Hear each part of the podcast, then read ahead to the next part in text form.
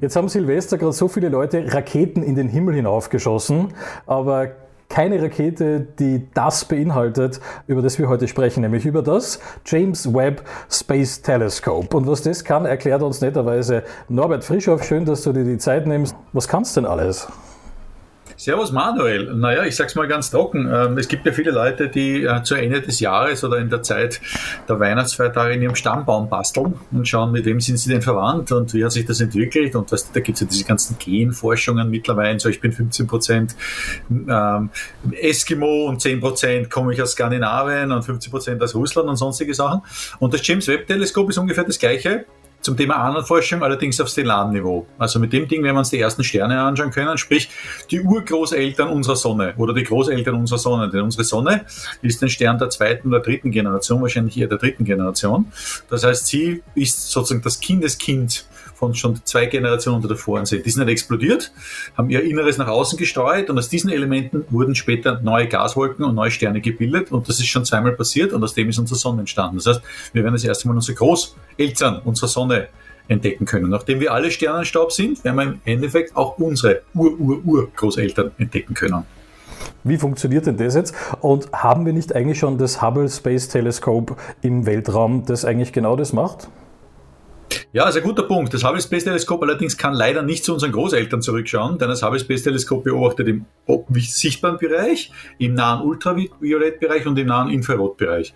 Wir schauen allerdings, wenn wir uns die ersten Sterne anschauen, so weit zurück in der Zeit, dass diese Objekte aufgrund der Hubble-Verschiebung schon so schnell von uns wegfliegen, dass sie rot verschoben sind.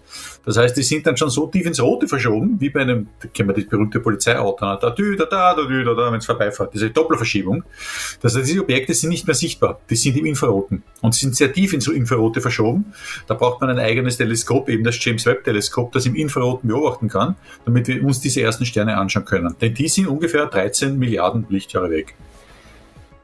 Da war jetzt schon einiges an Wissenschaftlichkeit äh, mit dabei, glaube ich, für jemanden, der jetzt nicht so genau sich das vorstellen kann. Das Hubble Space Teleskop, war das ein optisches Teleskop verglichen damit oder? Es ist ein optisches Teleskop, sozusagen, wenn das, wenn das, das, das die Bandbreite ist, ist es hauptsächlich im optischen, ein bisschen was nimmt es im UV mit, von dem wir die Farbe kriegen von der Sonne und ein bisschen was vom Infraroten, von der Wärmestrahlung, die wir aus dem Heizstrahler im, im Badezimmer kennen. Und das James Webb Teleskop ist ganz wenig nur im, im optischen, nur mit praktisch orangenes und rotes Licht und fast alles nur im Infraroten. Das heißt, die sind komplementär. Wenn das Hubble da liegt, liegt das James Webb praktisch da. Die, die, über, die haben zwar einen ganz einen gewissen Überlapp, aber ganz einen geringen nur. Das James Webb komplementiert oder erweitert das Hubble im Infraroten. Und warum hat man sich dazu eigentlich entschlossen, dass man jetzt sagt, man macht eine andere Technik? Ist das eine Neuentwicklung oder hat man ja einfach eine andere Absicht verfolgt? Die Antwort ist, das stimmt beides. Das ist aber in dem Fall eine Neuentwicklung, weil es eigentlich ein riesengroßes Infrarotteleskop ist, das einmal passiv funktioniert. Die bisherigen wurden immer aktiv runtergekühlt. Das ist ein Problem, weil wenn man mit aktiven Gasen kühlt und Verdunstungskälte, dann geht da irgendwann einmal der Saft aus und dann kann dieses Ding nicht mehr betrieben werden. Das James Webb macht das das erste Mal passiv. Aber an und für sich sonst ist die Infrarottechnologie nichts Neues, ja, nur halt nicht mit so einem riesengroßen Teleskop, das auch von der Erde dann auch nicht funktioniert. Denn das kann man sich gut vorstellen. Mit dem Ding schaut man sich Infrarotstrahlung an, Wärmestrahlung. Wir reden da also irgendwas von des Kaltes. Wir reden von etwas, das vielleicht Raumtemperatur besitzt. Heißt, das Teleskop selber muss viel kälter sein, damit es Raumtemperatur beobachten kann. De facto, das Hubble arbeitet bei 15 Grad Celsius. Das James Webb Teleskop arbeitet bei minus 223 Grad Celsius auf 50 Kelvin. Also das obwohl es immer in der Sonne, im im Sonnenlicht drinnen steht, wird es so runtergekühlt, dass es bei minus, also bei 50 Kelvin bei minus 223 Grad Celsius arbeitet. Das klingt ja schon mal wahnsinnig aufwendig. Ja, und das ist wahnsinnig aufwendig, ja. Jetzt gibt es natürlich auch Leute, die mal von Haus aus noch nicht ganz verstehen wahrscheinlich. Die möchte ich jetzt auch einmal mitnehmen an der Stelle, damit wir bei Basic anfangen. Warum schaut man nicht von der Erde rauf in die Sterne? Und warum braucht man überhaupt ein Teleskop irgendwo im Weltall?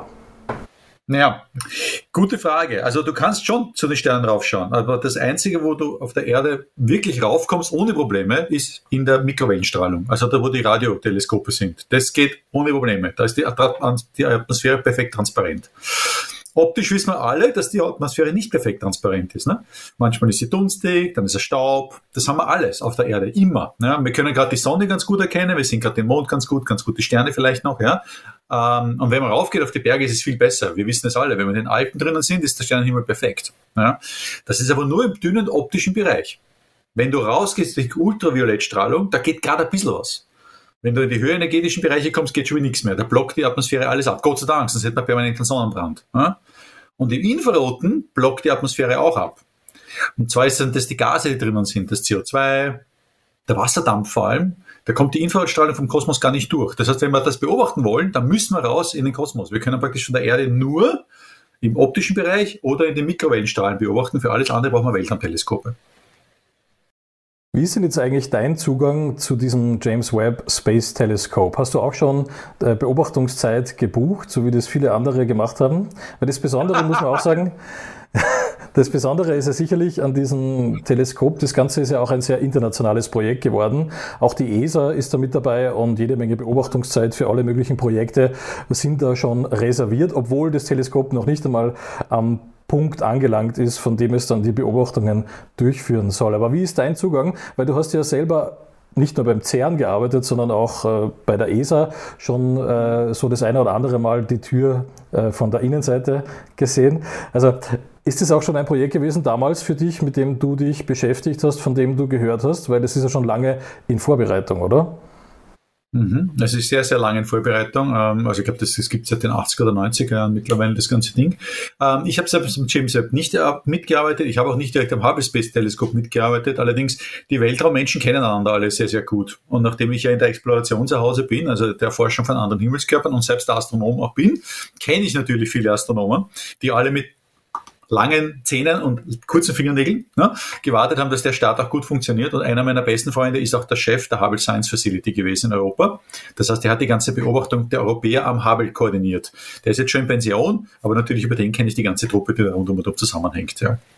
Um das ein bisschen in Perspektive zu rücken, das ist ja auch das, wir hatten schon mal ein Gespräch, wo wir darüber gesprochen haben, dass du es auch so empfindest, dass gewisse große Projekte, die zwar wahnsinnig viel Spaß machen, aber auf der anderen Seite, unter denen du auch involviert bist, du aber ein bisschen aus dieser Sphäre rausgegangen bist, wissenschaftlich, ähm, weil dir das zu langfristig ist, äh, an, an irgendwie 30, 40 Jahre langen oder länger vorbereiteten Projekten zu arbeiten eigentlich. Jetzt haben wir hier aber so ein Projekt, oder, mit dem James Webb Space mhm. Telescope und es ist gestartet. Also falls es, ihr das draußen verpasst haben solltet, es ist einmal der Start geglückt und dieses Teleskop ist jetzt auf dem Weg zu L2, glaube ich heißt es, Lagrange Point. Ja. Das ist einfach ein definierter Punkt Vielleicht mal ganz kurz zu diesem Punkt, weil da habe ich noch wenig gehört. Weißt du, warum hat man sich genau für diesen Punkt eigentlich entschieden? Warum ist der so ja, wichtig? Ja, das weiß ich sogar sehr gut. Ähm, das Spannende der ganzen Geschichte ist, das Hubble, also das, das James Webb Teleskop ist ein Infrarotteleskop. Es soll bei minus 223 Grad Celsius fun funktionieren. Ja. Das größte Problem für ein Infrarotteleskop ist eigentlich die Wärmestrahlung, die nicht nur von der Sonne kommt, sondern auch von den Planeten kommt. Also wenn du im niedrigen Erdorbit bist, wie das Hubble, das um die Erde kreist, dann siehst du nicht nur die Sonne, du siehst auch den Mond und du siehst auch die Erde. Und alle geben Wärmestrahlung ab. Das heißt, um dich dagegen zu schützen, müsstest du eigentlich eine Art Schutzhülle rund um das Teleskop bauen und nur ganz eine kleine Öffnung, wo gerade die Wärmestrahlung nicht reinkommt. Das heißt, du müsstest so eine Rettungsdecke überall drüber stülpen. Das ist irgendwie nicht gerade praktisch. Was man macht mhm. stattdessen ist, man steckt das Ding in diesen L2, den du erwähnt hast. Was funktioniert da? Man nimmt da die, die Sonne, dann hat man da die Erde auf der Seite, nicht maßstabsgetreu. Ne? Und dann hat man auf der anderen Seite von der Sonne zur Erde gibt es zwei Punkte. Eineinhalb Kilometer von der Erde entfernt. Der eine Richtung Sonne, das ist der L1, und der eine von der Sonne weg, das ist der L2. Das sind die beiden Lagrange-Punkte. Die sind semi-stabil.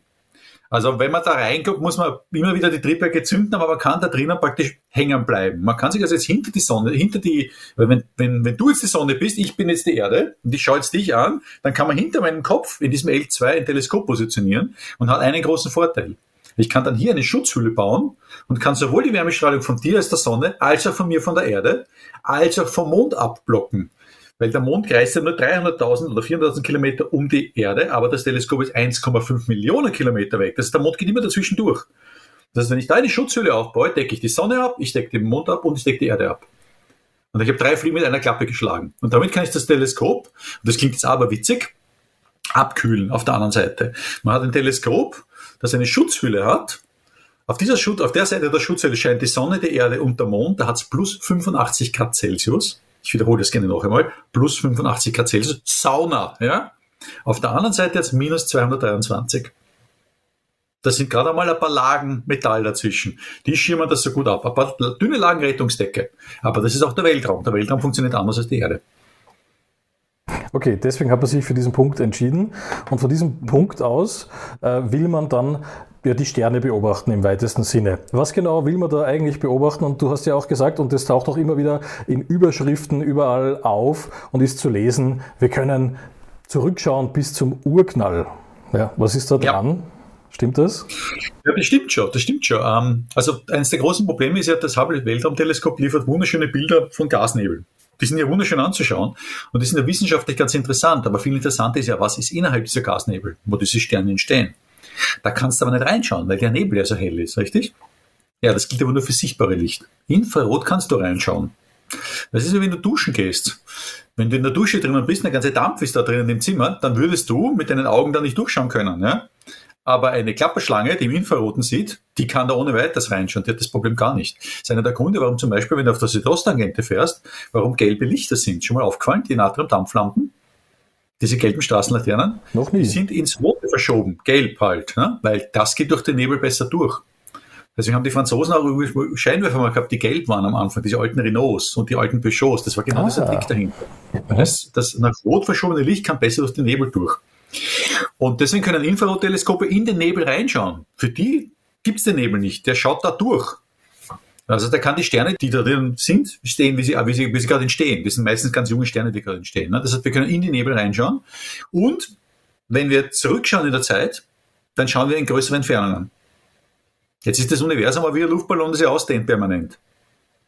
Das heißt, alle Objekte, die weiter weg sind, dehnen sich schneller aus von uns. Weil irgendwann einmal, wenn der Zeit zurück ist, kommt alles auf einen Punkt zusammen. Also die Dinge, die weiter weg sind, fliegen schneller weg, als die Dinge, die nahe sind. Das heißt, wenn man weiter wegschauen will, das heißt, wir schauen weiter in der Zeit zurück, wir schauen weiter hinaus, wir schauen auf größere Entfernungen. Größere Entfernungen heißt aber auch größere Geschwindigkeiten, das heißt, die Objekte fliegen schneller von uns weg. Und jetzt kommt der Doppeleffekt.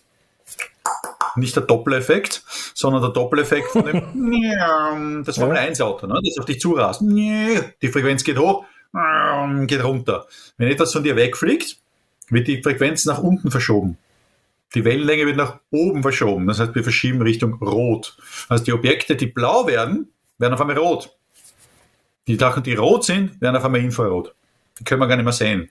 Deswegen brauchen wir Infrarotteleskop. Und damit können wir dann sehr weit wegschauen, sehr weit zurück in der Zeit schauen. Das heißt knapp bis vor den Urknall oder knapp nach dem Urknall eigentlich. Also wir sehen eigentlich dann auch Dinge, die passiert sind vor wie vielen Jahren circa? Was ist das Maximum? Also da Milliarden Jahre. Der Urknall war vor 13,7 Milliarden Jahren. Die Sterne gibt es schon gar nicht mehr. mehr. Ja, eben. Also, also wir sehen Dinge, die passiert sind vor 13 Milliarden Jahren. Ja, oder als ich gesagt habe, das sind die Großeltern oder Urgroßeltern unserer Sonne, ja. Die gibt es schon gar nicht mehr, mehr. Die sind schon längst weg. Aber wir sehen ja noch das Licht von denen kommen zu einem Zeitpunkt, als sie noch existiert haben. Das ist vollkommen krank. Also das ist der Zeitpunkt, wo dann Astronomie bedingt, äh, hallo. Ja, es wird dann echt kompliziert.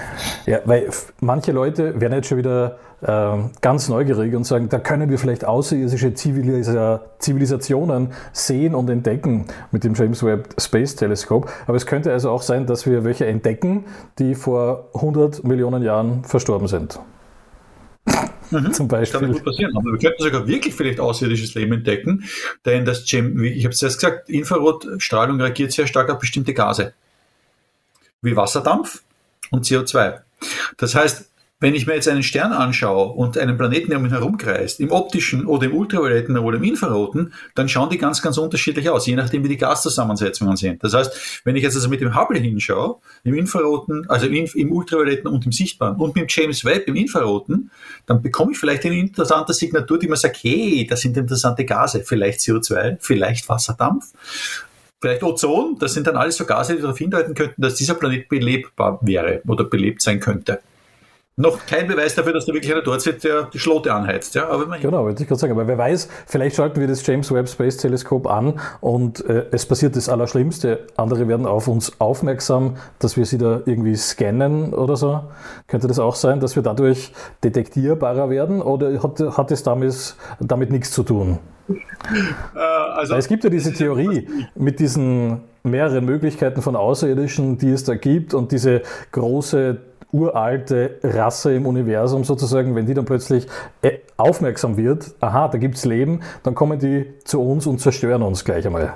Ja, das ist eine Gefahr. Okay, gut, lass, ja, also ich glaube persönlich an das glaube ich nicht, aber es wird auch keiner merken, das James Teleskop ist ja passiv. Das tut ja nichts. Es schickt ja selbst nichts weg. Es sammelt ja nur. Ne? Das ist ja nicht wie okay. eine Laserpistole oder wie Radarpistole, die etwas hinpinkt und wieder zurückholt. Es schaut ja nur in dem Sinne. Ne?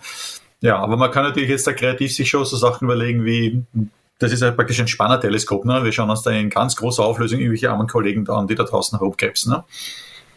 Aber ich glaube, die Auflösung ja. ist nicht gut genug. Ich habe gehört, aber fast hundertfach so hoch wie das äh, Hubble Space Teleskop, oder? Was für eine Auflösung? Ja, anscheinend, oder? Naja, es ist ein Riesending, was hat es an 2,4 Meter Spiegel, glaube ich, oder so. Also es ist schon ordentlich, ein ordentliches Gerät, ja. Jetzt ist es natürlich ein Multimillionenprojekt gewesen äh, und das Ganze dann auch nur für circa zehn Jahre. Länger soll es gar nicht eingesetzt werden, denn dann, wie du vorher schon erwähnt hast, ist der Treibstoff aufgebraucht, um dieses Ding an Position L2 zu halten.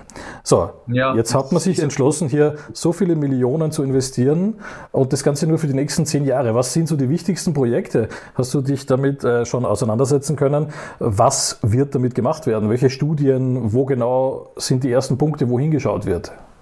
Also vielleicht sollte man das mal ganz, ganz kurz erklären, wieso das so ist. Ja. Ich nehme jetzt mal das Bild daher. Also so ich habe ja nicht viele Requisiten dann gerade da, aber ein bisschen was können wir probieren. Also, ich nehme da mal jetzt mal was daher von einem Fundus aus meinem Mini-Büro im Hintergrund. Mhm. Um, den, um das Lagrange-Punkt sich vorzustellen. Ja. Also du brauchst auch ein eigenes Planetarium, glaube ich. Ja? Ein kleines. Ne? Der Lagrange-Punkt ja. ist ein bisschen so wie, wie ein Sombrero-Hut.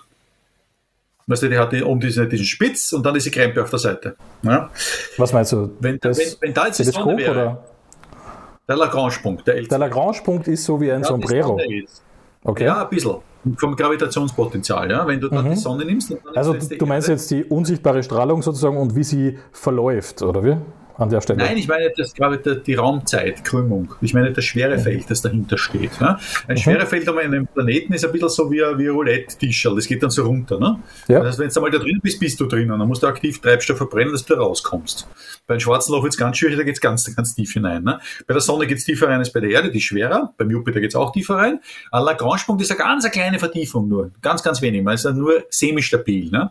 Mhm. Aber im Endeffekt ist beim Lagrange-Punkt noch etwas. Der Lagrange-Punkt geht runter und dann geht er rauf. Das heißt, beim Lagrange-Punkt, das ist wie wieder Sombrero. Wenn man, wenn man in die Spitze von diesem Lagrange-Punkt raufkommt, zu diesem, zu diesem Spitz, und man kommt zu weit, dann rutscht man auf die andere Seite raus. Mhm. Der Lagrange-Punkt ist nicht so, dass, er, dass man in der Mitte hängen bleibt, der geht nicht runter, sondern der geht runter und dann geht er rauf. Also man kann nie genau in der Mitte sitzen, weil wenn man in der Mitte sitzt, kippt man entweder nach hinten oder nach vorne oder auf links oder rechts. Und das ist, jetzt ist das Spannende beim, beim James Webb Teleskop. Das James Webb Space Teleskop ist, wie gesagt, auf einer Seite heiß mit 85 Grad Celsius und auf der anderen Seite kalt. Man baut die Thruster, damit man in, dieser Station, in diesem Orbit bleibt, nur auf eine Seite. Man will ja nicht die Optik versauen. Ich will ja nicht, wenn ich etwas runterkühle auf minus 223 Grad Celsius, auf einmal Triebwerk zünden, dass er mit 100 Grad Celsius brennt. Das wäre ja absolut irre. Ne? Das ist wie wenn ein Auto putze und dann fahre ich aktiv durch den Schlamm durch. Das ist vollkommen blöd, das macht keiner. Ja? Also manche Leute es geben, aber das wäre um das wäre ein bisschen sehr teuer, ne, die Geschichte. Also um 10 Milliarden sowas zu machen, das wäre ein bisschen heftig. Gut, also gibt man die Thruster nur auf eine Seite, auf die heiße Seite.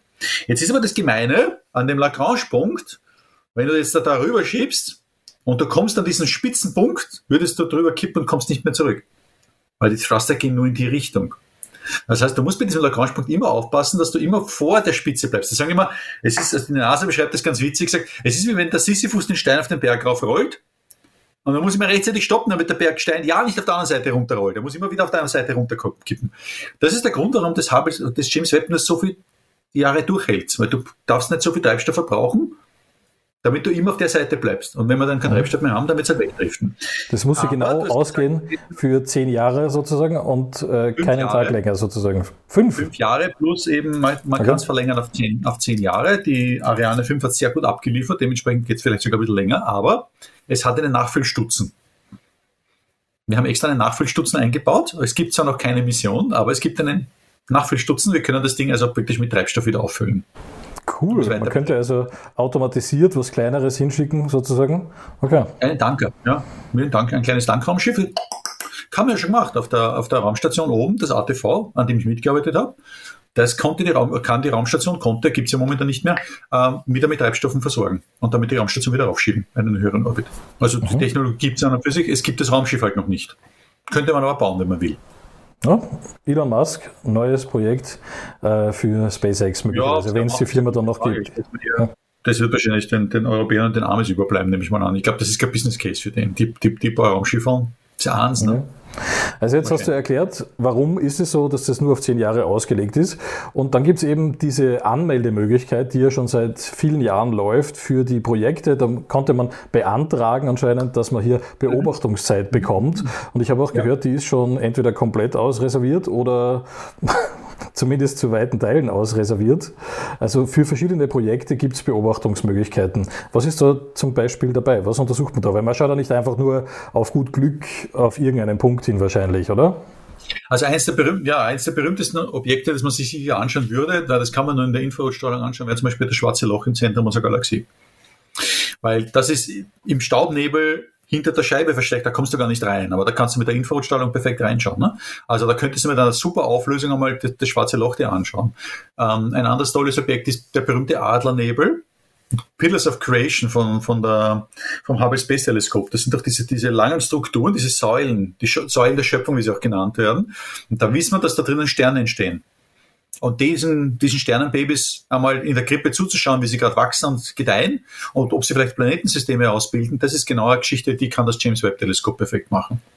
Und dann in andere Galaxien reinschauen natürlich und dann, wie gesagt, eben Richtung Urknall schauen. Und der übrigens, der Urknall ist ja überall, gell? Also das ist ja so lustig, weil, weil ich schon öfters gefragt worden, ja, aber wo ist der Urknall, ne? Wenn es einen Punkt gibt, von dem wir alle wegfliegen, ja, dann muss ich mal sagen, ja, der Urknall ist rund um und um, ne? Wir sind auch im Zentrum des Urknalls, weil das, das ist ja so bescheuert, man muss sich das ja vorstellen. Aber wenn du in der Zeit zurückschaust, also wegschaust, dann schaust du Richtung Urknall. Das, du musst wegschauen, damit du dann zum Zentrum schaust. Das ist halt ein bisschen, ja, aber. Also man kann, jetzt hier, man kann nicht sagen, der Urknall ist in diese Richtung sozusagen und Richtig, gleichzeitig dann doch wieder. Ja. In jede andere Richtung. Es ist, es ist ja cool Symmetrie, ja. Es ist einfach, wenn du rausschaust in der Zeit, irgendwann, du gehst immer, also du schaust immer weiter weg und eine Milliarde Lichtjahre heißt ja, dass du eine Milliarde Jahre in die Vergangenheit zurückschaust. Zwei Milliarden Jahre, fünf Milliarden, aber es ist eine Kugel, ne? Und schaust immer weiter raus, bis du eben zu 13,7 Milliarden Jahren minus 380.000 Jahren kommst. Da kommt dann die Lichtmauer, wie wir sie nennen, oder ich nenne sie zumindest so. Das ist der Punkt, wo du nicht mehr durchschauen kannst. Warum? Das Universum ist von einem Punkt ausgegangen, der war praktisch unendlich heiß. Der Urknall. Wenn ein Universum unendlich heiß ist, dann können aus dem Nix Teilchen entstehen, weil so viel Energie da ist. Die entstehen und vernichten sich gleich wieder. Aber wenn so viel gleich durch die Gegend flitzen, dann kann das Licht nicht durch. Das ist nämlich wie wenn du wieder duschen gehst und der Nebel ist da. Das Universum war 380.000 Jahre voll neblig. Und erst nach 380.000 Jahren ist abgekühlt, das kennen wir alle. Da machst du die Tür dann von der Badezimmer auf und dann auf einmal irgendwann, wupp, wird's durchsichtig. Nach 380.000 Jahren war der Nebel im Universum weg. Das Universum wurde durchsichtig das, und das ist jetzt von uns aus gesehen die Lichtmauer, aber wir können ja nicht weiter zurückschauen. Bis dorthin kann man mit dem James Webb theoretisch was schauen, wenn man einen sehr Stern sieht. Der ist ja und weit jetzt, weg. Ja, weit weg. Und die Frage ist, was werden wir finden? Was sind deine persönlichen Prognosen oder Wünsche, die man mit dem James Webb Space Teleskop verwirklichen könnte? Was würdest du anschauen wollen? Also wenn ich persönlich mir Objekte anschauen könnte, dann wären das für mich ähm, die schwarzen Löcher in den verschiedenen Galaxienkernen würde ich mir gerne mal anschauen, wie zum Beispiel Andromeda-Galaxie oder so. Ich persönlich bin ein absoluter Fan vom Eta Carinae. Der wahrscheinlich größte Stern unserer Galaxie mit ungefähr 100 Sonnenmassen. Ein, ein Riesenviech, äh, Mörderding. Ja. Ähm, der ist im Südhimmel, von uns aus nicht zu sehen, und der ist im Inneren eines, eines, eines Gasnebels. Den könnte man mit dem Infrarotteleskop richtig schön anschauen. Ne? Und dann halt diese ganzen verschiedenen äh, extrasolaren Planetensysteme, die es da draußen gibt die ist meistens auch in der Staubwolke drin und da könnte man auch perfekt reinschauen, eben mit Pillars of Creation, diesen, diesen Säulen der Schöpfungen und denen auf die, auf die Spur gehen und so sagen, okay, wie, wie weit haben sich die schon entwickelt? Sind es ein, zwei, drei, vier, fünf Planeten? Vielleicht sind mit dem Ding sogar eigene Planeten, könnte sogar sein. Spannend und vielleicht sogar eben tatsächlich habitable Planeten irgendwo, oder? Ja, das könnte man machen, weil das könntest du anhand der, also wenn du eine Wasserdampfsignatur siehst, das hilft schon wahnsinnig, ne? Weil der Mars zum Beispiel hat keine Wasserdampfsignatur. Die Venus hat auch keine Wasserdampfsignatur. Die Erde hat eine. Das heißt, man sieht dann schon irgendwie, aha, okay, du bist in einer habitablen Zone. Außer natürlich kannst du die Temperatur, die Oberflächentemperatur dieses Planeten bestimmen. Und dann weißt du ungefähr, ja, das könnte gehen oder das könnte nicht gehen. Also sehr spannend und das James Webb Teleskop ist jetzt gerade auf dem Weg zu L2 und wir werden dann sozusagen, ich glaube 30 Tage ist es unterwegs, also jetzt sind es noch so um die 25 Tage, oder? Und ja, dann so wird Ende, es sich, Ende des Monats kommt dann an, ja. dann wird es sich langsam entfalten. Ich glaube, über einen Monat oder Jetzt sowas. sind grad, ja, es es entfaltet sich jetzt schon. Jetzt sind gerade diese spannenden Momente, dass diese, diese Schutzhülle, von der ich gesprochen habe, die besteht aus mehreren Lagen Captain. Das ist praktisch so mm, wie wie Rettungsdecke, kann man sich vorstellen. Und der Witz dahinter, warum das funktioniert, ist eigentlich, man hat so eine ganz dünne Rettungsdecke, einen Abstand, die nächste Rettungsdecke, die nächste Rett- und die weiter. Und Das wird Ziehharmonika. Mit einem Abstand dazwischen. Und es ist dieser Abstand dazwischen, dieser Vakuumabstand, der für diese Isolierung sorgt. Jetzt faltet sich gerade dieses Ding aus. Und da ist aber keiner dort, der das macht. Also man praktisch eine Rettungsdecke, die riesengroß ist, die von selber aufhalten muss. Das ist unendlich kompliziert. Wir müssen alle die Daumen drücken, dass das funktioniert. Wenn das funktioniert hat, das soll jetzt in den nächsten zehn Tagen fertig sein, soweit ich weiß, dann klappt der Spiegel aus. Da ist auch keiner dort. Auf der Seite, der Spiegel wurde auf der Seite eingeklappt, weil der hätte sonst in die Rakete nicht reingepasst. Das klappte dann auf auf den beiden Segmenten, da wird es ein runder Spiegel, also Hexagon-Elementen. Und dann muss ich der kalibrieren. Also man muss, das muss ich dann nur einstellen, damit das Ding auch scharfe Bilder liefert. Ne? Wenn wir keine Brille haben, sehen wir nichts. Ne? Sondern wir wollen ja nicht, dass das Hubble, dass das James Webb wie das Hubble Space Teleskop eine Brille braucht. Ne? Hoffentlich klappt das, weil da könnte man keine Brille einbauen. Das ist, ist das nicht wir können es wann, nicht, ja. Bitte? wir können es nicht servicieren, wir können nicht hinfliegen. Ist es nicht auch ja wahnsinnig wichtig. gefährlich mit irgendwelchen mikroskopisch kleinen Asteroiden oder so, ähm, die da herumfliegen könnten? Dass das zum Beispiel durch Ja, diese. wäre, aber witzigerweise ist es weniger ein Risiko fürs James Webb als fürs Hubble. Der Weltraumschrott um die Erde ist viel schlimmer als der da draußen, wo das James Webb herumfliegt. Da ist praktisch nichts. Okay. Also, Also außer zumindest- Schrotte halt. Was zum Beispiel? Kleine Asteroiden, wie du gesagt hast, ne? aber die Chance, dass dich da was erwischt, ist so gering, dass es fast wurscht ist. Ja. Gott sei Hoffen Dank. wir es. Nicht. Es wird, wenn es sich also entfaltet, wahrscheinlich tolle Bilder liefern und nicht so am Anfang für eine Schrecksekunde sorgen wie das Hubble Space Telescope, weil da hat es ja einige technische Schwierigkeiten auch gegeben beim Spiegel selbst. Ja? Oh, ja, wir werden ganz schöne Bilder bekommen, weil äh, wir bekommen noch sehr, sehr viele Bilder vom Meteosat am Abend, die meistens im Infrarot geschossen werden, weil in denen sieht man nämlich die Nebelstrukturen sehr gut. Also immer wenn uns der Wetterfrosch irgendwelche Bilder zeigt mit der Nebeldecke, die über Wien liegt oder über dem Donaubecken, dann ist das in Wirklichkeit eine Infrarotkamera gewesen von einem Wettersatelliten und das fällt uns überhaupt nicht auf. Und da haben ja auch alle möglichen Nationen mitgearbeitet. Weißt du was von einer Beteiligung der ESA diesbezüglich auch? Ja, ja, natürlich. Die NASA ist, ist sehr federführend. Äh, Aber die ESA hat da, glaube ich, gar nicht so wenig Geld reingesteckt. Ich weiß gar nicht, wie viel es war, 500 Mille oder 300 Mille. Also da steckt schon was drin. Die Kanadier auch. Ja. Also da haben, wir, da haben wir alle schon wieder was zusammengetragen, damit das funktioniert. Und nicht zu vergessen, die ESA hat ja den Raketenstart beigesteuert, vor allem. Ne? Weil es Genau. gibt ja auch keine andere Rakete, die das Ding aufgebracht hätte. Ne? Die Ariane schon musste wieder ran. Ja, die, Die Ariane sehr wieder ran. und sie ist super zuverlässig, glücklicherweise. Und sie hat auch brav geliefert, ja. glücklicherweise. Puh, Glück. Und falls es jetzt an dieser Stelle im Interview noch Menschen gibt, die sich fragen, was ist denn die ESA? Weil von der NASA hört man immer wahnsinnig viel und von der ESA hört man relativ wenig natürlich, außer wir machen gratis Werbung in unserem Podcast für die ESA, für die European Space Agency, glaube ich. Ja? Genau, die Europäische, europäische. Organisation. Nicht Das ist ja eigentlich die, ja, die viel coolere NASA eigentlich. Ja? Ja, ich meine, die, die ESA ist wie die NASA mit dem Unterschied, dass sie kein großes bemanntes Raumfahrtprogramm hat und eben bis jetzt noch keine Astronauten auf den Mond geschossen hat. Ja? Hm. Sonst ist nicht so viel Unterschied. Äh, Von der Technologie her wahrscheinlich fast die gleichen Fähigkeiten und vom Wissenschaftsprogramm wahrscheinlich sogar die besseren Fähigkeiten. Also ich würde mal sagen, wissenschaftlich wesentlich besser als die NASA. Und Weil sehr spannend. wesentlich stärker wissenschaftlich orientiert sind. Ja. Also sehr spannend und ich bin schon sehr gespannt auf die Bilder und auf die Projekte und auf die Erkenntnisse, die wir hier gewinnen. Dankeschön, Norbert, dass du dir die Zeit genommen hast und ein bisschen speziell über das James Webb Teleskop mit uns zu sprechen im Kollektiv-Podcast. Dankeschön. Gerne, gerne, gerne. Und ich habe so das Gefühl, in, in den kommenden Podcasts sprechen wir noch ein bisschen über die Zukunft der Raumfahrt und der Wissenschaft, nämlich im Jahr 2022. Da passieren auch ein paar sehr, sehr coole Dinge. Also wir sehen uns im nächsten Podcast.